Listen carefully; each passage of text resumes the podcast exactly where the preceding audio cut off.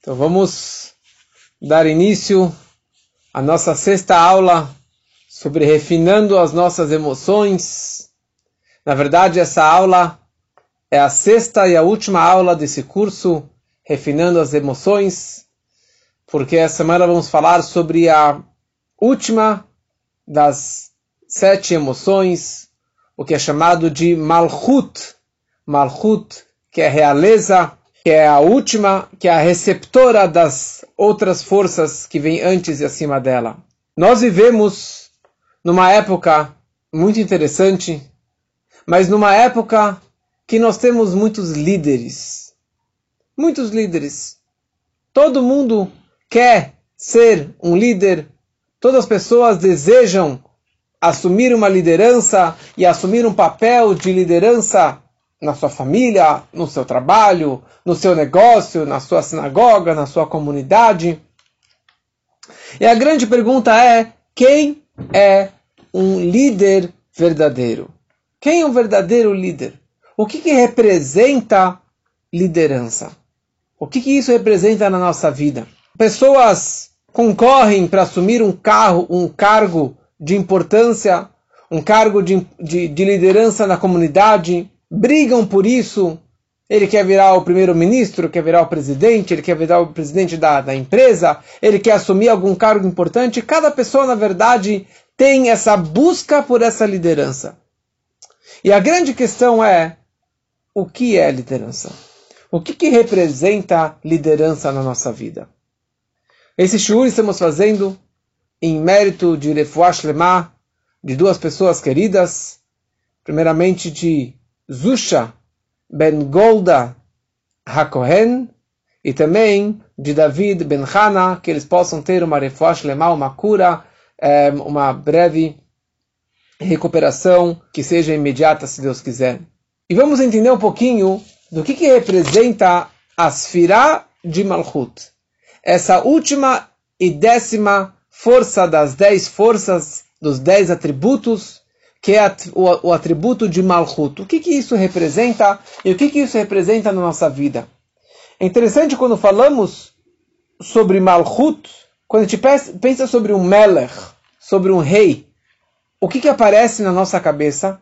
Quem é um líder, quem é o um verdadeiro rei que aparece na nossa cabeça? É o David Melech, Israel. O rei Davi. David Melech Israel, Chai, Chai, Vekayam.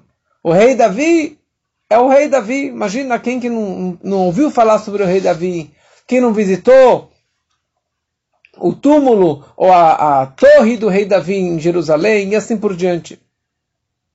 Hoje estava estudando no, no Talmud, no final do tratado de Sotá, e ali descreve uma frase muito interessante.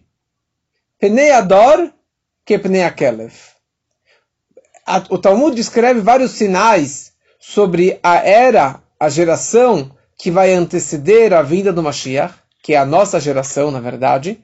O Talmud já descreve há dois milênios é, várias coisas interessantes sobre a inflação, sobre o, o, desrespeito dos pais pelos filhos, da nora pela, pela sogra, e assim por diante.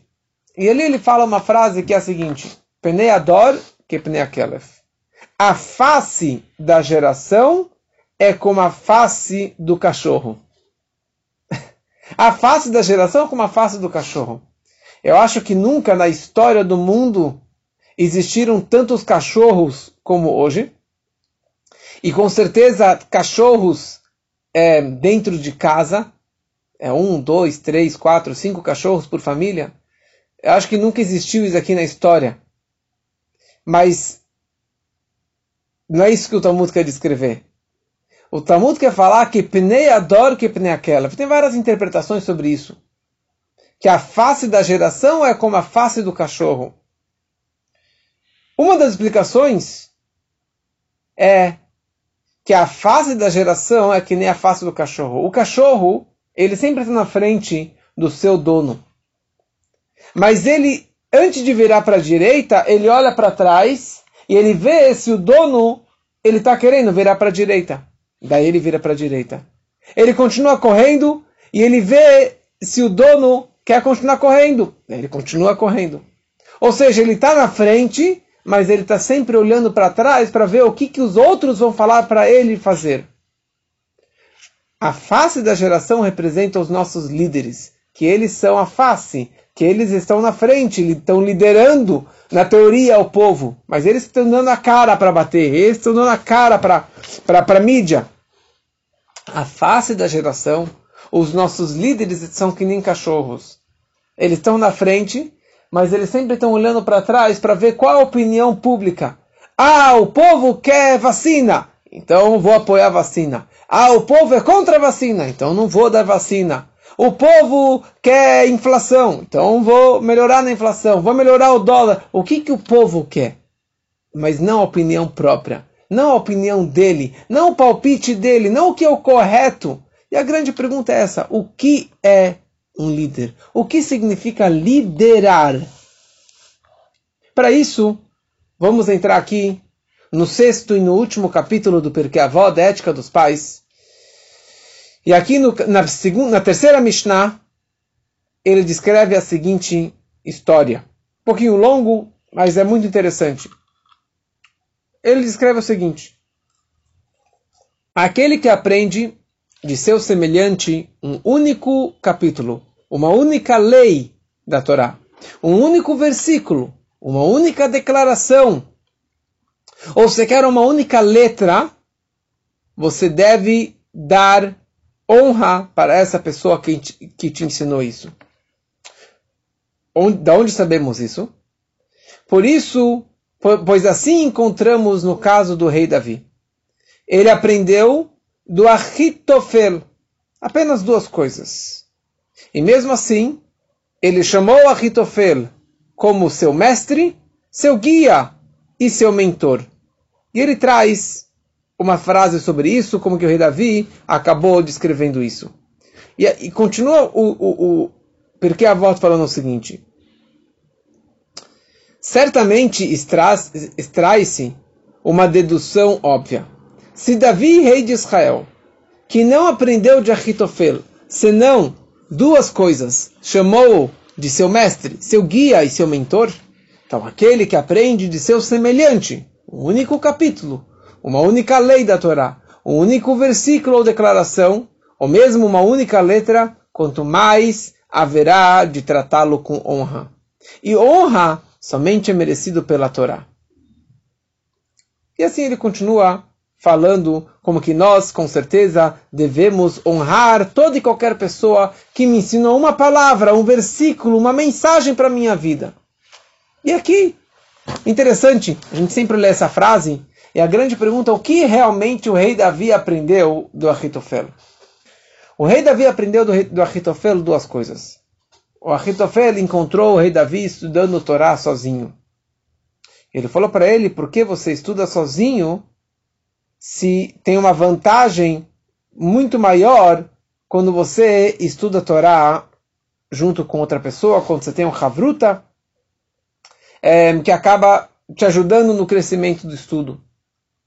Essa foi a primeira frase, uma mensagem curta que o Achitofel ensinou para o rei Davi. Uma segunda mensagem, ele certa vez ele viu o rei Davi entrando na sinagoga, na casa de estudos, com assim, cabeça erguida, com peito cheio, não orgulhoso, mas assim, com a, com a cabeça para cima. E daí ele falou para ele: a pessoa sempre, sempre, sempre deve entrar para a sinagoga cabisbaixo com respeito a Deus, ao Criador. Foram as duas coisas que o rei Davi aprendeu com Ahitofel. E a partir daquele momento, ele chamou Ahitofel meu mestre, meu mentor, meu professor, e olha só que interessante. Rei Davi, David Melech Israel.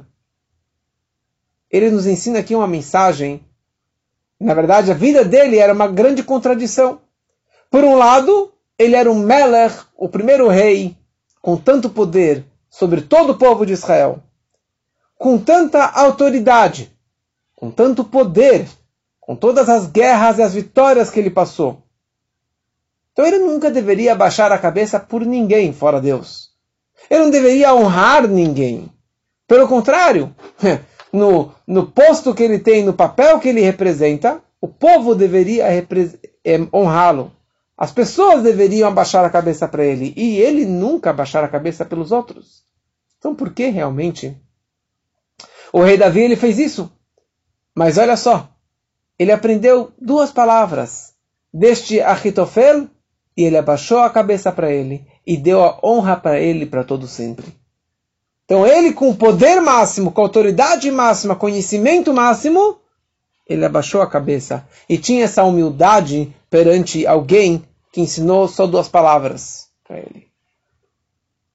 Então, o rei Davi representa exatamente o que, o que, que significa Malchut, realeza. O poder do Malchut, a força do Malchut. Então, para entendermos o que significa Malchut, precisamos entender primeiramente o que significa liderança. Quem é um verdadeiro líder? O que, que isso representa na nossa vida? O que, que o judaísmo descreve sobre a liderança? Qual a diferença entre o judaísmo e a forma que o mundo enxerga e representa a, o conceito da liderança? E o que tudo isso representa na, na minha vida particular? Como que eu posso exercer a liderança da forma correta na minha vida, no meu dia a dia? Então, se eu te pergunto, o que representa um líder? Quais características que descrevem um, eh, um verdadeiro líder? Então você vai me falar, pessoa muito inteligente, uma pessoa com um carisma, com sensibilidade pelo povo, um bom coração, alguém com iniciativas, com coragem. Que a gente poderia ligar cada uma dessas coisas com as, todas as firot que antecedem a Malchut. Sabedoria, inteligência, bondade, disciplina, é, vitória, esplendor, submissão, todas as aulas que falamos é, nas semanas passadas. Mas qual é o ponto principal de um líder? Qual é o traço, a, a, a, essência de um líder. Se eu quero falar o que é um líder, me fala ele em uma palavra, o que representa um líder. Mas um líder é alguém que sabe liderar. Isso que é um líder. Alguém que sabe liderar. O que quer dizer liderar? Liderar significa assumir as rédeas, assumir a liderança na prática, tomar responsabilidade, assumir a responsabilidade, assumir a liderança e liderar e levar o povo, a família, a sua comunidade, aquele povo que você está liderando para um bom caminho, para o caminho correto. Ou seja, um líder não é uma pessoa, pode ser também, mas o que descreve ele não é a sabedoria, não é o conhecimento, não é a iniciativa, não é a autoridade, não é um guia, não é referência, isso não é um líder.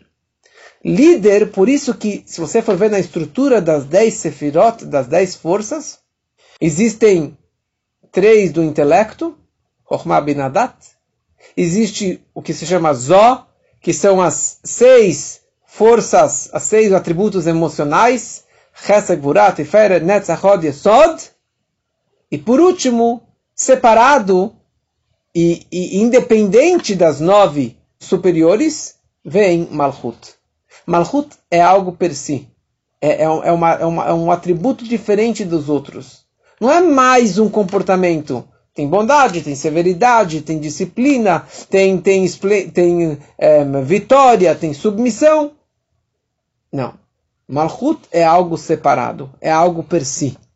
Porque, na verdade, o Malchut não é algo conectado com, com os outros, com as outras características. Porque pode ter uma pessoa com um carisma maravilhoso, uma pessoa extremamente inteligente, ou, muitas vezes, muito rico. E ele, ele sabe, ah, já que eu sou tão rico, então sou o dono da verdade, então quero ser um líder, eu quero ser um líder comunitário. Parabéns. Mas você sabe liderar você sabe guiar, você sabe orientar, levar o povo. Então tem pessoas que sabem liderar e ele não é tão inteligente, ele não é tão rico, ele não é tão carismático, mas ele consegue levar as massas, ele consegue carregar o povo atrás de si. Isso que é na verdade um líder, aquele que sabe liderar. Pense, quem era o nosso líder? Quem foi o nosso primeiro líder? Você vai falar, bom, o primeiro líder foi Avraham Avinu, ou Yitzhak, ou Yaakov, ou Moshe Rabbeinu. O nosso verdadeiro líder foi Davi. Também não. Ele foi um líder. O rei Saul, o primeiro líder da nossa história foi Yehudá. Yehudá foi um dos filhos do patriarca Yaakov. Reuven, Shimon, Levi e Yehudá, o quarto filho de Yaakov. Então a gente sabe que quando antes que Yaakov ele faleceu, ele chamou os seus doze filhos, ele queria dar uma brachá para os filhos, ele deu umas broncas para os filhos também. E na prática, ele virou para o Reuven, que era o seu primogênito, que era o seu líder, que era o rei dos irmãos. Ele falou: Desculpa, Reuven, mas você vai perder a liderança, e a tua liderança, o teu reinado, vai passar para o seu irmão caçula. Vai passar para o seu irmão Yehudá. E ele que vai assumir a coroa do reinado da realeza. E por isso que a partir de então todos os reis vão vir da casa de Yehudá. O rei Davi era descendente da casa de Yehudá. Mashiach, para ser Mashiach, ele obrigatoriamente tem que ser descendente da casa de Yehudá. Por que Yehudá? O que, que tem de especial no Yehudá? Então tem muitas histórias, mas primeira coisa, Reuven, ele perdeu o seu papel, é, ele perdeu o, o, a sua liderança. Uma história que ele misturou a cama do pai, do, do, da, da mãe com o pai. Essa foi uma história. Reuven, o maior crime dele foi na história da venda do Yosef. Quando Yosef, José, quando ele foi vendido, aquela história dos irmãos com Yosef, com o buraco. Então os irmãos inicialmente queriam matar o Yosef. Veio Reuven e falou: Por que vocês vão matar o Yosef? Não vale a pena matar. O que vocês vão ganhar com isso? Vamos jogar ele no buraco. Então, ele teve as melhores intenções. Ele salvou o irmão da, da, da, das mãos é, preparadas para assassinar o Yosef e ele jogou ele dentro do buraco. Passa um tempo e vem o Yehudá e tira tira o Yosef do buraco e vende ele como escravo. E dessa forma ele salvou o, o, o Yosef do buraco. O ponto é que no buraco tinham cobras e escorpiões. E isso era muito perigoso para a vida do Yosef, obviamente. Então, por um lado, Reuven salvou ele dos irmãos, mas por outro lado, ele colocou ele na boca das cobras e escorpiões. Veio Yehudá e ele salvou o Yosef do buraco e vendeu ele como escravo. Não levou ele para casa de volta, mas ele salvou a vida do seu irmão. Então, isso, na verdade, esse era o grande mérito que o Yehudá mereceu de receber o reinado. Por quê? Porque ele assumiu uma liderança, diferente do seu irmão Reuven. Uma segunda história foi a história do, do, do Yehudá, que ele acabou tendo uma relação com uma moça na estrada, que ele pensava que era uma moça qualquer. No final ele acabou descobrindo que era a nora dele, e ela engravidou do sogro, que era proibido por causa que ela estava é, prestes a casar com o terceiro filho do Yehudá, o caçula dele. E o Yehudá, quando descobriu que a Nora estava grávida, mandou ela matar ela. Mas no final ele acabou descobrindo que ela estava grávida dele, porque ele não sabia que ela era a Nora dele. E daí o Yehudá, ele abaixou a cabeça e falou, você tem razão, você engravidou de mim, e acabou salvando a vida dela e deixou ela viver. O que aconteceu aqui? O que aconteceu aqui? Qual é a novidade do Yehudá em relação ao Reuven? Então, os dois na prática salvaram a vida do Yosef. o Reuven salvou a vida do Yosef, o Yehudá também salvou a vida do Yosef. Só que Jacob ele arrancou, ele retirou o reinado do Reuven, a realeza do Reuven, passou isso aqui para, para o Yehudá. Por quê? Porque Reuven, ele tinha uma personalidade maravilhosa. Ele passou no teste de personalidade, mas ele perdeu no teste da liderança. Ou seja, ele era uma pessoa maravilhosa, mas ele não foi um líder. Por quê? Porque um líder significa o bem-estar do outro, não o teu bem-estar. Como que vai ser a, a, a, consequência positiva com a outra pessoa?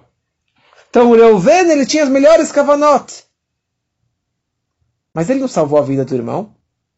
Ele tirou o irmão da, das, da, das garras dos irmãos mas ele colocou ele na, na, boca da cobra, dos escorpiões. Então ele deixou ele no buraco, ele deixou ele com perigo de vida. Veio Yehudá e assumiu a liderança. Yehudá falou: o que, que adianta a gente ver nosso irmão morrendo lá no buraco? Vamos vender ele como escravo. Ele salvou a vida do garoto. Isso que é um líder. Ele assumiu a liderança. Ele falou: não vou matar a minha nora. E ele assumiu e falou: eu errei. Então ele mereceu a Mluchá. Ele mereceu a realeza, o reinado. Ou seja, o que significa um líder é aquele que assume a liderança e, por outro lado, ele, ele guia ele lidera o povo pelo bem-estar do povo, pelo bem-estar do outro e não pensando em si, não pensando no seu umbigo. Então, essa é, na verdade, a grande diferença entre uma liderança pelo judaísmo e uma liderança como que é conhecido pelo mundo afora. No mundo, um líder significa aquele que tem mais dinheiro, aquele que tem mais poder, que tem mais inteligência, que tem todos os seus súditos, que tem todos os seus pupilos ao seu redor, e eles acabaram nomeando ele como líder, como presidente, como prefeito, como o primeiro-ministro e assim por diante. E ele aproveita, todos os líderes aproveitam o seu papel para dominar, dar regras, dar ordens, receber honra, receber dinheiro, receber tudo. Vem o judaísmo, vem a Torá, vem o Perkei Avot e fala, não. Sabe quem é um líder? Um líder é uma pessoa extremamente humilde. Um líder é uma pessoa extremamente recatada. E esse recato e essa humildade é perante si ou seja, ele perante os homens e principalmente ele em relação a Deus. Então, perante os homens, ele não pode aproveitar esse poder de um líder para dominar, e sim, ele tem que ser um escravo do povo. Ele tem que, como alguém escreveu antes, ele tem que ser um servo do povo. Sim, ele deve servir ao povo e não é, e não obrigar o povo a fazer aquilo que ele manda. Isso é um verdadeiro líder. E mesma coisa em relação a Deus. Ele tem que ser uma pessoa extremamente humilde perante Deus. Ele precisa entender que ele é somente um catalisador, um cano de transmissão, de conexão de Deus com o povo. Ele é um mensageiro de Deus e nada mais do que isso. Napoleão Bonaparte, quando ele estava invadindo a Rússia, ele queria que queria conquistar Moscou. E todos os seus conselheiros falaram para ele: não vale a pena, você não vai conseguir chegar até Moscou. Estamos no meio do inverno, é muito longe e você vai perder isso. E o Napoleão falou: eu vou em frente. Contra todos os palpites, ele era extremamente orgulhoso. E ele falou: eu vou em frente, eu vou vencer essa batalha. E foi exatamente o que aconteceu. Eles foram, chegaram em Moscou, e acabaram perdendo. E uma das. Fora a influência do Alter Ebe na, na, na derrota é, de Napoleão, mas aqui foi o inverno que acabou acabando com ele. E depois perguntaram para ele, quando ele fugiu, ele foi para o exílio, e perguntaram para ele, por que você foi, se todos nós falamos para você que não valeria a pena? E ele falou, quando os franceses soubessem que eu dei para trás, que eu recuei na batalha, seria o maior vexame da minha vida. E por isso eu fui em frente. Esse que foi o líder, Napoleão Bonaparte. Com todo o seu orgulho, ele acabou perdendo tudo. Assim também, contam que quando ele estava, quando ele era criança, ele estava competindo com os amigos quem iria chegar no topo da árvore, quem conseguiria escalar. Ele foi, foi, foi, foi, foi. Quando ele chegou lá em cima, ele olhou para baixo ele viu que ele estava lá sozinho. E isso que era a vida de Napoleão Bonaparte, sozinho, mexigne com as ideologias dele, mas não liderando, não guiando, não orientando o povo, mas fazendo só pensando em si, sem essa humildade perante os homens e sem a humildade perante Deus. E isso tudo nós vimos nas histórias do rei Davi. Se você abre os salmos do rei Davi, ele fala frases de humildade, ele fala: Eu sou o pó da terra, eu não sou um nada. O desejo que eu tenho perante o Senhor, quer dizer, com todo o poder que ele tinha, ele tinha a humildade máxima perante Deus. Isso a gente vê desde o início da liderança dele. Na verdade, como que ele foi eleito? Como que ele foi é, coroado? O rei Saul era o rei do povo. Shaul Amelech. E ele era uma pessoa extremamente forte, com poder, mas orgulhoso também. E ele perdeu a liderança, ele perdeu o reinado, quando que ele foi enviado pelo profeta para destruir o povo de Amalek. Shmuel, o profeta Samuel, virou para ele e falou: Você deve ir até o povo de Amaleque e acabar, exterminar homens, mulheres, crianças, todos os animais, todo o gado, tudo que tem lá, você deve matar. E ele foi e ele deixou os animais vivos. E quando ele se aproximou do Samuel, Samuel virou para ele e falou: O que é esse barulho do gado? Ele falou: Eu quero fazer sacrifícios para Deus, eu poupei esses animais, porque eu queria fazer oferendas a Deus. E ele falou: Deus está enojado com você. Você não fez a vontade de Deus. Porque Deus prefere muito mais alguém que obedece às suas ordens do que os melhores sacrifícios, as melhores oferendas. Deus, ele prefere muito mais você obedecer à sua ordem. Então você deixou Deus chateado, Deus nervoso e você perdeu a realeza, você perdeu a sua liderança. E daí Deus vira para Shmuel e fala: Saul não é mais o rei, eu quero um novo rei. Vai para a casa do Ishai e pegue um dos seus filhos para serem um rei. E daí o Ishai ele passa os sete filhos perante o profeta Samuel e ele percebe que não é nenhum desses que seria o próximo rei. E daí ele vira para o Ishai e fala: Você não tem mais um filho? Não, não tem mais nenhum filho. Mas você tem certeza que você não tem mais nenhum filho? Fala, ah, tem um simples ali, largado no meio do campo, ele é um pastor, mas ele não tem nada a ver com assumir a liderança. Ele falou, deixa eu ver esse garoto. E esse era o Davi, pastor, que o pai nem dava bola para ele, uma história inteira sobre isso. E na prática, o Davi virou o rei Davi. Ou seja, ele não tinha todas essas características, bonito, inteligente, grandeza, mas ele que acabou virando o líder máximo. Por quê? Porque ele tinha essa submissão perante Deus. Ele tinha essa humildade máxima perante Deus e por isso que ele acabou assumindo a liderança do nosso povo e sendo o maior líder, o primeiro grande líder. E por isso, ao mesmo tempo, o rei Davi ele vira para Hitofel, que ensinou para ele só duas palavras. Falou: Você é meu mestre, você é meu mentor, você é meu professor, com esse bitur, com essa submissão, com essa humildade máxima perante esse mestre. Então essa humildade, humildade que ele tinha era perante as pessoas e principalmente perante Deus. E por isso ele conseguiu ser esse catalisador, esse transmissor de Deus, da energia divina para dentro do povo. E isso que é o verdadeiro líder. Agora que entendemos o que é liderança e quem é um líder, um líder no judaísmo em geral, podemos entender agora também o que isso, o que isso significa na nossa vida particular. O que isso significa ser um líder na minha vida? Primeira coisa, cada pessoa precisa ser o líder de si próprio, de si mesmo. Ou seja, você precisa ter um autocontrole. Você precisa liderar a tua vida, guiar a tua vida para o bom caminho. Ou seja, você pode e deve controlar os seus instintos. Você pode controlar os seus amores, as suas paixões, as suas raivas, as suas melancolias, as suas depressões, as suas dificuldades. Você pode sim controlar as suas midot, os seus maus atributos. Mesmo os bons, levar para o bom caminho, você pode e você deve. E você consegue liderar e orientá-los para uma boa direção.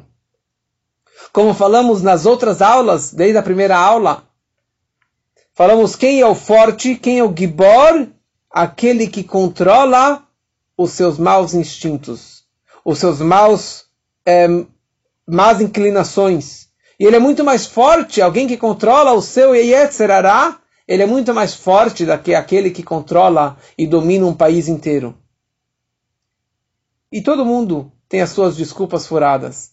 Ah, imagina, não, eu nasci assim, eu tenho dificuldade, eu não consigo fazer, é muito difícil para a minha vida. É, é muito difícil lidar com os meus maus instintos, com as minhas inclinações, a má educação que meus pais me deram, as más influências que meus amigos me deram ou os maus costumes que eu, eu, eu conquistei na minha vida. Vem a Torá e fala: você tem sim o poder e o dever de controlar os seus maus instintos. Porque Moach Shalit Alalev. A mente controla o coração. O intelecto, o ideal, controla o meu emocional. E essa é a grande diferença do mundo afora. O approach da Torá é totalmente contraditório e oposto do approach como que o mundo leva a tudo isso. Se você vai para um psicólogo, a psicologia foca muito no instinto da pessoa. E se você tem um instinto, se você tem uma natureza, você não é responsável pelos seus atos. Você tem algo dentro de si. Você nasceu dessa forma, então não é tua culpa. Né? É culpa da sua mãe que te educou dessa forma. É, é culpa do, daquele trauma que você teve há 45 anos atrás. Você não tem culpa por isso. Você não vai mudar esse seu instinto. Você não vai mudar esses seus maus hábitos. Ou seja, de certa forma, você é que nem um animal. Você é um animal racional. Mas você é que nem um animal. Tem um instinto animal, o animal se comporta dessa forma. Ninguém vai bater no cachorro se ele fizer fezes no meio da sala, você vai gritar com ele, mas você não vai bater. Por quê? Porque ele é um animal. Você pode talvez ensinar ele não fazer, mas se ele fizer, tudo bem. Se ele latir ou se ele morder, faz parte do instinto do animal, que não tem controle. Ou seja, o mundo costuma dizer: se você é assim, você vai morrer dessa forma. Vem a Torá e fala, pelo contrário, a vantagem do homem sobre o animal é que você pode, você é capaz de controlar os seus maus instintos. E não somente que você é capaz, você deve controlar os seus maus instintos. Você tem a força de controlar. E se você tem a força de controlar, você é responsável 100% por seus atos. Tudo que você faz, você é 100% responsável. Ah, mas eu estava. Não interessa. Você é um adulto, você tem o controle, você deve controlar e transformar os seus, as suas atitudes. Amor shalit alalev. O intelecto controla o coração, domina o coração. Tem uma história bem longa, bem famosa. Falamos sobre Napoleão. Quando Napoleão estava invadindo a Rússia, a União Soviética, isso era na época do primeiro Rebbe de Chabad. E o primeiro Rebbe ele era muito contra toda a invasão e a conquista do Napoleão por várias razões, mas ele não queria que Napoleão vencesse a Rússia, ele preferia que o czar continuasse o sistema do czar. E para isso o enviou um sheliach, um mensageiro, um dos seus grandes discípulos, para que virasse um, um espião dentro do quartel-general de Napoleão, para que ele pudesse passar informações para os russos. Esse Hassid se chamava um, Moishe Meislesh. Ele foi, ele acabou entrando no quartel-general, que ali faziam todas as, um, as estratégias e todos os planos das próximas batalhas, e ele pegava isso e passava um, debaixo do pano, conseguia passar isso aqui para os russos. E assim, várias batalhas que os, os, os franceses estavam planejando, eles acabaram perdendo. Acabaram suspeitando é, que deve ter algum espião lá dentro. E acabaram chegando à conclusão que o espião era o próprio Moshe Maislish, que ele era um espião. Napoleão entra de sopetão lá no quartel-general e ele vem em direção ao Moshe Maislish e fala: Moshe, você é um espião. Ele coloca a mão no peito dele para ver o batimento cardíaco. E Napoleão percebe que o coração dele continua batendo normalmente. Ele falou: uh, Desculpa, perdão, perdão, eu fiz aqui um, um, um, erro, me confundi, sei lá o que mais, pode continuar com o seu trabalho. E com isso, Moshe Maisel, obviamente, depois acabou saindo e voltando para a Rússia. Depois perguntaram para ele e falou: Como que você conseguiu controlar o seu batimento cardíaco, sendo que você era um espião? Imagina, Napoleão Bonaparte acusa de uma coisa, mesmo que você não fosse, você ficaria nervoso. Falou Reb Moshe Meislesh, eu aprendi com Alterebe, que é a base da Hassidut, a base do Tânia, que é a Moach Shalit Alalev. O intelecto controla o coração. O intelecto, ele domina o coração e ele gera as emoções.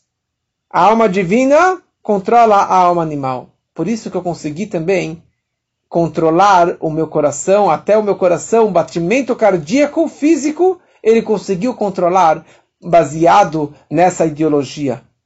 E sim, cada pessoa é um líder da sua vida. E a sua cabeça, que é a cabeça do povo, a minha cabeça é o meu líder, o que deve controlar a minha vida, e não o meu coração não meu instinto, não os meus desejos, as minhas paixões, e sim o ideal da vida.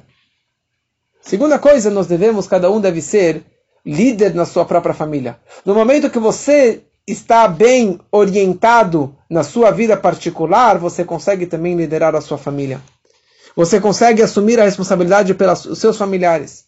Você é o responsável pelo sustento da sua família.